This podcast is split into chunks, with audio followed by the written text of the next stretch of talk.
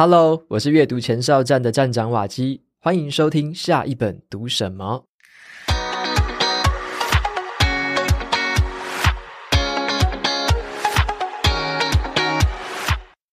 今天要分享的这本书是我读过最精彩的传记之一。传记的主角呢，是一位默默无名的平民医师，但是特别的是啊，他是一位活到了一百零九岁的百岁人瑞哦。这本书里面的故事有多精彩呢？有时候啊，读的时候我就惊讶地张开嘴巴；有时候我是盖上这本书，然后陷入沉思；有时候又会让我捧腹大笑；有时候又读到心碎不已。那这是一本不容错过的好书。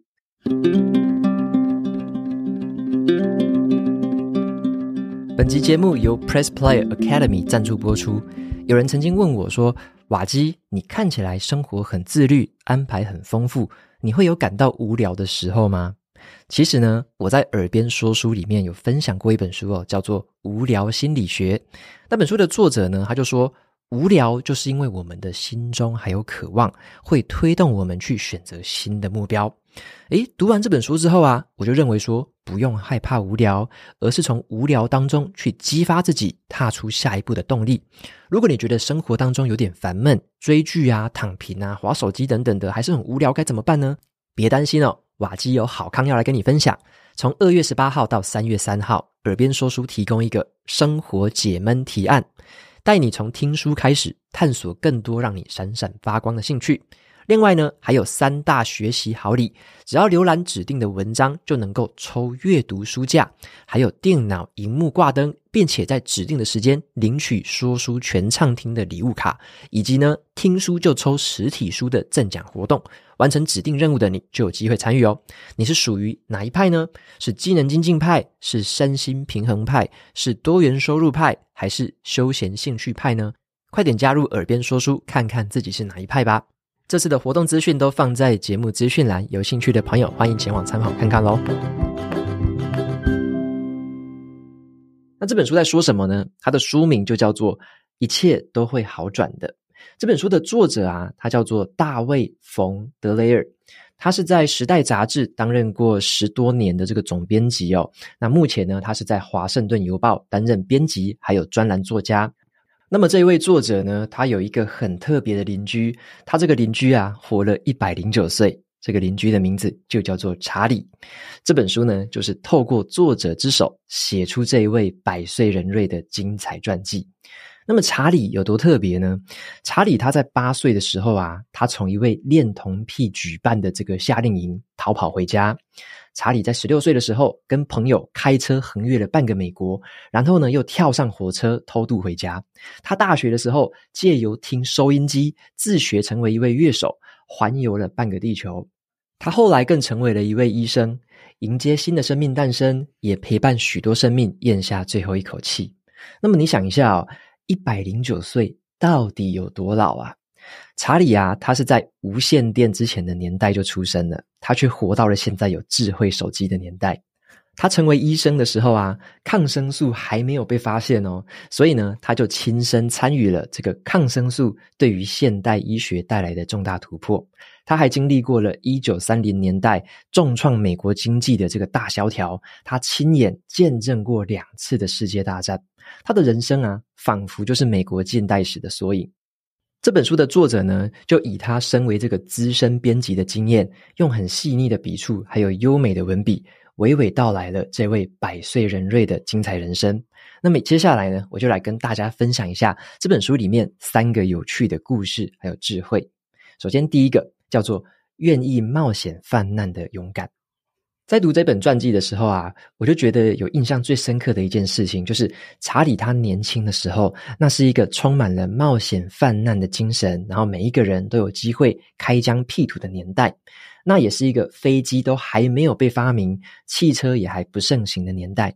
那么，对于现代已经习惯了这个高度社会化的我们来说，那个年代就是显得有一点点陌生，却让我们会充满了无穷想象的一个年代。那么以我们现在的说法，我觉得在读这本书的时候，我觉得查理的人生真的是很狂哦。像是啊，他在他十六岁的时候，他就跟他朋友总共三个人，他们就异想天开，想要横跨美国。他们从这个美国。中部的城市，开始开车去西岸的洛杉矶。你要知道哦，那种开车。不是我们现在看电影的那种美好的公路之旅哦，那个开车简直就像是极限运动一样了。因为当时的汽车呢，才刚被发明不久，那时候汽车的性能是非常差的，道路上大部分呢都是给马匹在行走的，充满了烂泥巴，还有很多的马大便。那么汽车呢，不能开超过时速四十公里哦，不然那个路会让你就翻车翻过去哦。甚至啊，在遇到要爬坡的时候，他们还要两个人先下车，推着那个汽车才能前进。当时的汽车呢，也没有什么暖气嘛，所以有一次啊，他们还这个在外面，然后晚上的时候还在开车，差点就被冻死。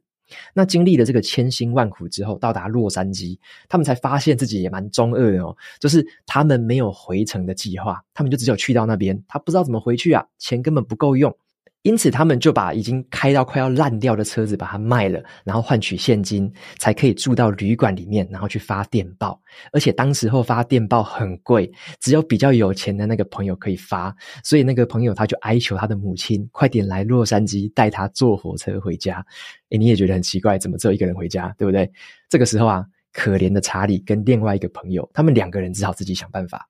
所以后来呢，查理跟他这个朋友就只好偷偷的跳到货运火车上面去偷渡。那他们在中间被赶下车，又跳上别台车，就这样换来换去。那么就这样子啊，就很像猫捉老鼠一样，他们就持续了半个美国的火车偷渡之旅。又是经过了另一段很千辛万苦的故事之后，他们才终于回到自己的家乡。那么作者就有提到说，在查理他回忆说他横跨美国的这个故事里面，他们虽然说还好几次都遇到了很多的绝境，还有有时候会有生命危险的状况，可是查理在讲这些故事的时候，却从来没有提到他很害怕这两个字。原来啊，当一个人在讲述勇敢的故事的时候，就可以让一个人的勇敢变得更容易。这就很像是小说《冰与火之歌》里面的其中一位主角布兰，他曾经问他的父亲，他问他说，一个会害怕的人，也可以被称作是勇者吗？他的父亲是怎么回答的？那就是一个人展现勇气的唯一时刻。好，那这就是查理他很疯狂的横跨美国的这个故事哦。那么第二个呢，我要跟大家分享的是度过黑暗的积极心态。因为呢，在这本书里面，查理他在回忆故事的时候，他总是会选择用勇气还有很正面积极的方式来描述自己的人生。他提到这句话。如果你的心态消极，你的整个身体都会受累。消极的人会分崩离析，因为你无法得到乐观养分的喂养。也就是说呢，一个乐观的人，并不是否认黑暗的存在哦。像是查理这样子的乐天派，他只是不愿意沉沦在其中而已，他也不愿意屈服于黑暗。我们来看一下他如何面对黑暗的哦，像是呢，他在开始当医生的时候，是在抗生素被发现之前，那个时候啊，大部分的疾病都缺乏有效的疗法，患者呢，往往会病急乱投医，四处去寻找庸医或者是秘医。书里面就有提到这一段令我们很难以想象的过去哦。那么查理他就戏称说，当时候的医学界就很像是一个浮夸无能的马戏团呐，而他就坦诚的说，我们这些当医生的哦，真正能做的，其实只有坐在病人的旁边帮他们祷告。他知道说啊，当时的医学有极限，可是他选择用乐观的态度陪伴病人度过那些黑暗，这也让他养成了对于人性的关怀还有温暖。那我们再来谈一下他怎么样展现积极的。书本里面呢，对于查理。他说他在学习的时候是一个非常急性子的人。查理他有一次啊，跟一群这个实习医师被安排到了手术室，要执行一个很重要的手术的学习，就是切除扁桃腺的教学。可是呢，他们等了很久很久哦，要给他们做练习的这个病人呢，没有按时出现，所以那时候每个人都很失望啊。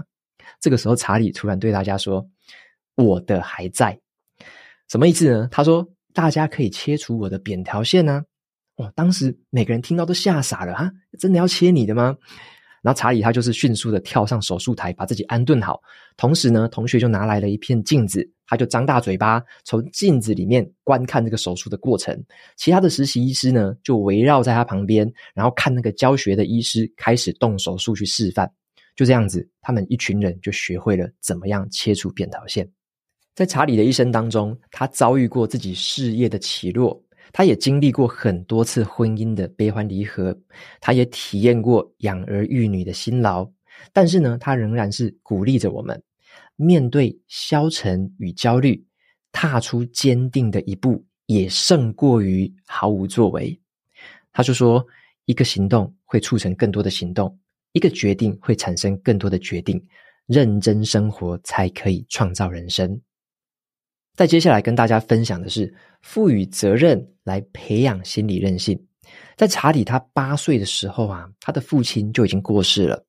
由于当时的那个电梯还是要手动操作的，而当时的电梯操作员他发生了一个失误，害他的父亲当场就惨死在那个意外的现场。那他的父亲离开之后，查理的母亲就交代他：“你现在就是家中的男人了。”于是呢，母亲就赋予他一些任务跟责任，要他帮忙去照顾家里面的小院子。去处理煤炭，负责早起帮全家人生火。母亲很信任他，他被当成了一个小小的勇者来对待。他也把这个当成是一个自己可以长大的机会，而不是沉重的负担。这个经验呢，就让他养成了一个在心理学上面我们称作为心理韧性的一个特质。也就是说呢，你培养一个人对于问题处理能力的自信，提高他对于自身能力的信任。那么查理就回忆到这样子，他说：“没有所谓的外在限制，你的成功与否完全取决于你的能力。”他认为啊，母亲教导他的方式，并不是给予他什么特别特别的教导哦，而是直接赋予他扛起生活的责任。后来在查理他大学毕业典礼的时候，他的母亲就写给他一封信，这封信里面就这么讲。每一份职业与每一种生活都有高尚的路与堕落的路。有些人会选择高尚的路，也有一些人会自甘堕落。那么其他的人则是在这个中间里面的迷雾，随波逐流。那么查理的母亲总是相信他能够做正确的事，也相信他随机应变的能力。其实啊，孩子就是需要有自己做出抉择的空间啊，学习属于自己的教训，自己承担后果，还有处理善后。他的母亲对他的教诲也贯彻了查理的整个人生。在后来呢，他被人家访问的时候，问到他的人生哲学的时候，查理就这样回答：“你只要做正确的事，就可以解决各种各样的遭遇。”他越讲就越起劲，他就继续这样说：“一切都会好转的。”无论是什么挑战，你必须慢慢解决它，坚守原则，不要放弃，坚持下去。在消极主义当中是找不到未来的。这位百岁人类的智慧哦，可以总结成这一个很单纯的一件事情，就是做正确的事，然后呢，相信会有一个好的结果。无论发生什么，一切都会好转的。最后总结一下，从这本书里面呢，我们可以发现说，其实啊，查理他在他的寿命还走到还没走完一半的时候，他才才四五十岁的时候，他那时候受的正规教育啊，大部分都已经过时了。因此呢，当我们面对问题的时候，不要坚持说要找到什么完美的解决方案，而是一步一步的来，随着你的经验跟学习累积来改进。我们向前进踏出的每一步，都在帮助下一步成为可能。这就是查理告诉我们的故事。那么，我们看一下查理他一百零九岁的人生呢？作者他也提醒我们说，尽管这整个人生当中充满了辛酸、沮丧、失落，甚至是很残酷的，但是依然有值得我们细细品味之处。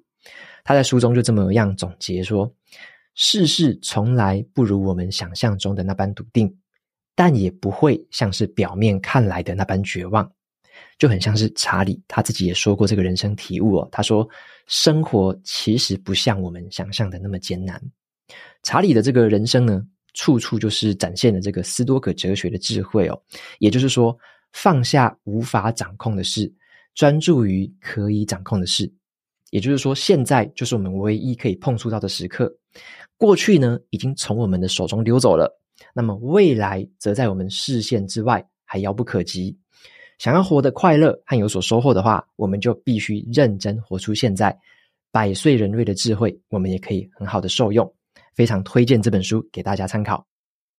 OK，那么最后的话来分享一下 Apple Podcast 上面的听众留言。首先第一位叫做 H W 蔡，他说很优质，是在农历年间无意之间发现这个节目，真的是偌大的惊喜。OK，非常谢谢这个听众的留言，那也很开心。如果说是在农历年期间有听到这个 Apple Podcast 的推播的话，或者是说在 Apple Podcast 的首页有一个农历节的特辑，然后呢，那时候有把下一本读什么放在上面，所以有蛮多的朋友应该是在看到那一个特辑的时候呢，去点到下一本读什么来。那也欢迎大家加入这个频道。那如果喜欢听书的话，也欢迎分享给身边的朋友。之后就会有更多关于阅读啊，或者说选书方面的话题，哈，可以彼此的互相交流，那也很开心，就是欢迎大家的加入。那么再来的话是下一位听众，叫做嗯，但我打开 Spotify 都会失败。好，他说受到你的激励，我也开始说书了，已读 Podcast，然后签到。那留言是。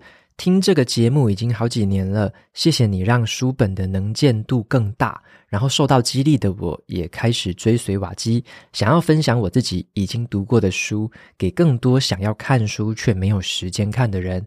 另外呢，总是很期待收到瓦基每一周的电子报，然后是一个很开心的笑脸。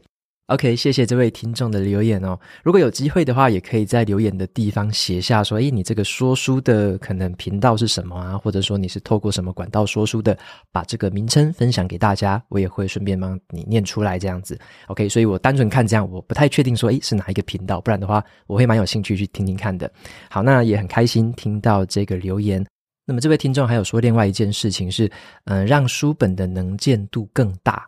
那这件事情对我来说是很有鼓励的这个意义的，因为像我在去年吃一些尾牙的时候啊，就有跟其他的朋友或其他的创作者就聊天嘛，在彼此的互相交流，那我们就有发现说，要把这种知识型的，尤其是书本方面的东西，你要把它做到排行榜啊，或者说做到这个什么流量够啊之类的这些事情，其实是非常非常困难的嘛。那我们的直觉可能都会告诉我们说，好像看书的人越来越少了。那么很多的书店都一间接着一间的倒闭，这种看书的风气好像越来越低迷了。那我就会觉得说，这好像是的确是我们感觉到的现象是这样子啦。可是这个，嗯，到底算算不算是一个对我们的打击，或者说对于爱书人的一个挫折呢？我觉得不一定哦，不一定要这样子想。如果我们觉得这是一个挫折，我们觉得啊，这个东西会越来越低迷，然后就很难很难做，或者说，哎呀，很很少人想要看书，很少人喜欢看书。如果我们都一直这么想的话，一直给我们自己打击的话，那当然啊，做起来就会不开心嘛，不快乐嘛。但是我喜欢从另外一个角度去切入啦，总是就是你看，在商业市场上，在职场上，总是可以用不同角度去切入，去解决原本的旧问题。所以我自己是这样看的，就是书本它真的是一个非常非常重要的存在，也是一个我到现在为止我认为是最棒的资讯承载的媒介。好，这是其中一个最棒的媒介。可是呢，我们也必须承认。现在有太多的新的资讯的媒介，包含网络、包含数位、包含影音、包含任何形式的。现在大家听的 Podcast 都是一样的。在未来还会有更多我们原本想象不到的资讯媒介跑出来，一定都会有。但是我们都可以回过头来去想，哪些资讯媒介已经存在了几十年、几百年、几千年的时间，他们接下来还会存在这么久？书本就是这么重要的一件事情。几千年前就已经存在了，到现在还是把以前人们的智慧传承到了现在。在未来的几年，它还是不会消失哦，它还是不会消失。可能你只是说，诶，纸本书可能数量变少，可能嘛？但是呢，诶，电子书、有声书的成长会不会变得更多呢？肯定是会的，好，肯定是会的。所以，书本这个媒介，我觉得它介于这个就是一个系统化的资讯的承载的媒介。它一定会继续存在的，那只是呢，透过不同形式的，可能更短的片段的，可能是京剧啊，可能是短影音，可能是变成线上课程形式，可能是各式各样五花八门的数位形式，它只是这样子在变化而已。但是呢，书本它还是不会变嘛，它还是这个很棒的一个资讯媒介。所以我自己去切入的点就是说。嗯，不用单纯的去固着于，或者说我们很执着于说，诶，我只能用书本的方式去吸收资讯，或者说去传递资讯，而是要更 open mind 更开放形态的是说，我可能百分之可能七八十的时间是用书本在吸收，但是我也会有百分之三十的时间可能是用其他的媒介，可能是用其他的资讯载体去吸收。那或者这个比例在未来其他的媒介更方便的时候，可能这个比例又会稍微变化，可能变成一半是书本，一半是其他媒介。好，这个只是比例上面的变化而已，它还是会一直存在的。那接下来就会是这样子。另外一个重要话题就是怎么样去传递这些资讯。举个例子来说好了，以前的作家可能会觉得，诶，我写一本书，一本书很棒，他自己就会卖了，就有人会找我了，就有人会来买书了。可是呢，现代不是这样子哦。现代你如果写好一本书，你不知道怎么传递价值，不知道怎么用这个数位工具去放大你的影响力的话，那么你的书写得再好，都很容易变成是孤芳自赏，或者说不会有人发现到的。所以说，在现代这个时代，它只是把我们传递价值的这个部分。变得更放大而已。知道怎么样传递价值，知道这些手段跟方法的人，他会更有优势，他会发挥出更大的杠杆，他能够创造更大的影响力。好，所以说以前的时代就是资讯没有那么流通嘛，工具没有这么多，没有这么廉价，很多很多东西都是把持在可能出版社，可能是把持在媒体大亨的手中。所以大家平民小百姓可能就会觉得，诶，我就是好好的创造价值就好了，就是把我自己的分内事写好就好了，做好就可以了，写好这本书。可是，在未来的年代是不一样的哦。未来的这个世界，整个数位的资讯啊，然后科技啊，工具的发达，软体的兴盛，未来的世界，知道怎么样传递价值，怎么样传递资讯的人会更有优势，啊，会更有优势。所以呢，也就是说，现在的作家不能只会写作而已。他可能也要知道怎么样去使用社群媒体，怎么样去跟他的读者、潜在读者去沟通，怎么样让需要的人看到需要的资讯。这个传递价值的这个手段跟方法，也是现代新的作家需要学习的一块。所以，这个也是不同的时代之下，可能在不同的环节里面。会有不同的比重，但是我们就是要记得，我们随着时代的进步，我们随着时代的变化，我们要了解说现在这个趋势是怎么样，然后会有怎么样的潮流的演变，那可能有哪一些比例要稍微去调整一下，有哪些新的技术，有哪些新的方法，稍微要学习一下。那你学了，或者说你用了一段时间，你才知道说这个适不适合自己，或者说这个适不适合来帮助你创造价值跟传递价值。那我自己就是这样，就反正就是有什么新的资讯就学一下，了解一下。那很多东西其实学了，你会觉得说，哎，那个只是一个噱头而已。但是没关系，至少你养成了一个敏锐的判断力。你在使用过，你在体验一下之后，你会知道说那是一个噱头。好，你那你做出自己的判断，这很好，而不要说。就是很多人是封闭心态的哦，就是说，诶，我接触任何新的东西都是先用否定的态度，就是哎，我不想要接触那些东西，都是噱头，我连碰都还没碰过，我就说那是噱头，那就有点可惜了啦，那就有点可惜了。所以我比较秉持的态度是比较 open mind，用少许的心力去了解跟接触新知，然后试试看新方法，这个少少的心力就可以帮我做出比较正确的判断。那如果说要放弃的话，很快嘛，我就体验之后马上就可以放弃，果断的做决定。但是如果你真的去体验到了一个新的机会，你发现了一个好用的工具，真的可以大幅的改善你自己的生产力，大幅改变你的生活形态的话，诶，那这个东西或许你就可以多花一点时间，多放一点比例进去，然后呢，让它来对自己的生命造成更好的正面影响。所以呢，这个就是我自己的接触这些新资讯的态度啦。所以呢，我觉得在未来的几年内了哈，几年内，其实以书本为主要根基的这一个资讯吸收啊、资讯处理的态度，我认为是持续是 OK 的，就很像是呃前几本书吧，有跟大家分享过一本叫做《一如既往》啊，《一如既往》，有什么事情是未来不会改变的，或者说过去就是这样子，以后也是这样子，现在也是这样子。那我认为书本里面的智慧，或者说这个资讯的媒介，这个资讯的载体，它就是一如既往，以后还是会持续的存在。所以我觉得，在有我们有生之年吧，或许不能预测那么久，或许就是有生之年，我们围绕着书本来开拓自己的眼界，来建立自己的知识库，或者说你对于这个世界产生更深刻的理解。我认为围绕着书本这个策略，它在未来的几年还是会持续的 work。那么在最后呢，这位听众还有提到一个很有趣的东西，叫做电子报。好，他这位听众他就说很期待收到瓦基每周的电子报。那如果还没有订阅的朋友啊，就是可以记得待会去订阅一下。我这边跟大家说明一下，为什么这个电子报我特别拿出来跟大家提一下。大家有没有发现，现在我们要可能像是创作者啦，或者说任何的专业领域的人士哦，要经营所谓的个人品牌或者说个人形象的时候，第一个想到的是什么？第一个想到的是。诶，我要不要去做社群媒体？我要不要去做 YouTube？我要不要做短影音？大部分的人都是在想这些东西，因为这些东西是现在市面上大家都朗朗上口的东西，每个人都在提，每个人都在做。所以呢，当你想做的时候，你就会想从这边下手。可是呢，我们回过头来，我其实会认为哦，电子报就很像是书本一样，什么意思呢？书本过去已经存在了几千年，未来也会存在几千年。电子报是什么？电子报就是说，你用你的 email 去订阅一份，像我的电子报是免费的嘛，订阅一个电子报，那可能每周啊寄个一两封信给你，透过 email 寄给你。诶，你认为这个东西在未来的几年还会不会存在？好，那我们这样子看就知道了。在过去的二三十年、三四十年，电子计算机发明之后，到现在，我们都是用 email。在处理一些最基本日常的一些生活嘛，包含了什么？包含你去注册一个新的账号，包含你收一些通知信，包含你网络购物收到的一些这个凭据，都是一样，都是用 email 在收。过去几十年如此，未来几十年也是如此。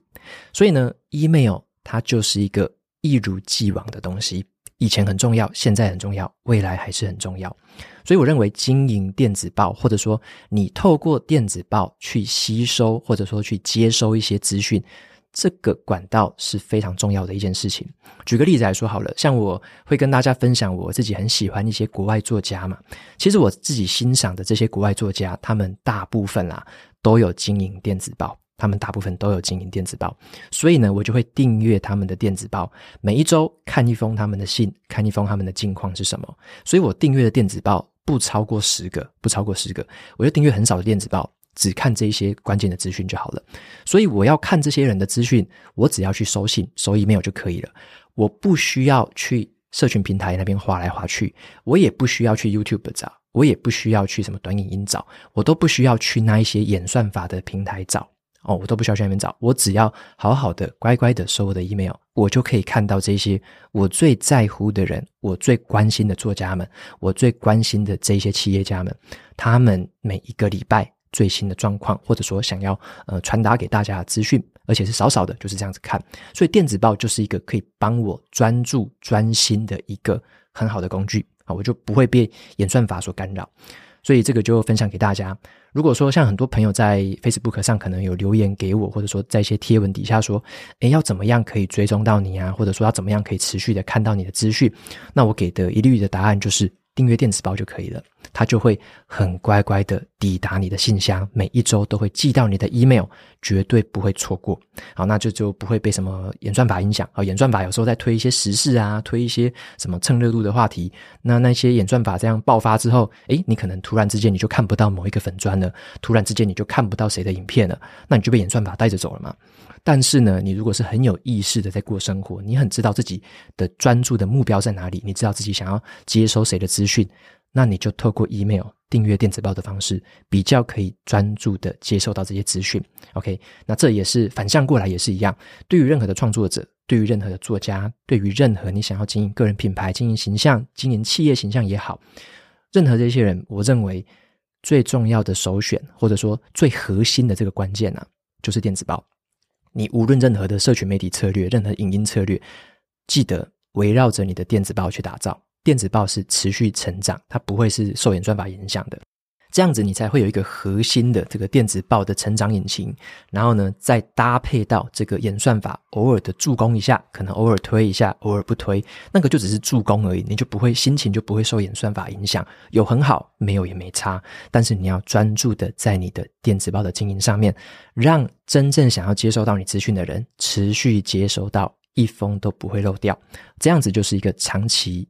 比较容易成功的策略啊，所以说回顾过去，我像现在做呃创作者，其实做了我算一下接近四五年了，现在可能接近迈入第五年的时间，我会这么样肯定的说一句话，可以导致目前成功的最重要的一个因素之一就是。我有经营电子报，而且是认真的经营，持续的经营到现在。然后现在已经有六万三千多个朋友已经加入了电子报订阅的行列了。所以你就可以想想看，这个电子报的力量，开信率超过一半。所以说每一封信寄出去之后，都会有三万多个人读到我的电子报内容。那这就是完全不受演算法影响哦。无论演算法怎么样，我寄的信都会有三万多个人可以开信来看。所以这就是一个很稳定的输出嘛，就是你持续持续的会有三万多个人每个礼拜都会看得到你的内容，而且这个数字只会持续的成长，因为这个订阅者就会持续的增加嘛，你就慢慢的累积，慢慢的累积。那么透过一些社群媒体啊、影音的方式，再去曝光或再去触及到一些新的观众、新的读者们，然后渐渐的再持续的累积起来，这样就是一个长远的。虽然它可能看起来有一点步调慢一点点，但是它的成长是很稳健的。对你来说，你自己也会感觉到很有信心、很有把握。你每一次写的东西，就持续的会有这么多人看到。那么再多一点点人看到，那很开心。那如果这次的演算法少一点点人看到，那也不会怎样，因为我知道自己已经持续的每个礼拜的会为固定的六万多名订阅者持续的服务，持续的提供给他们这样的资讯内容。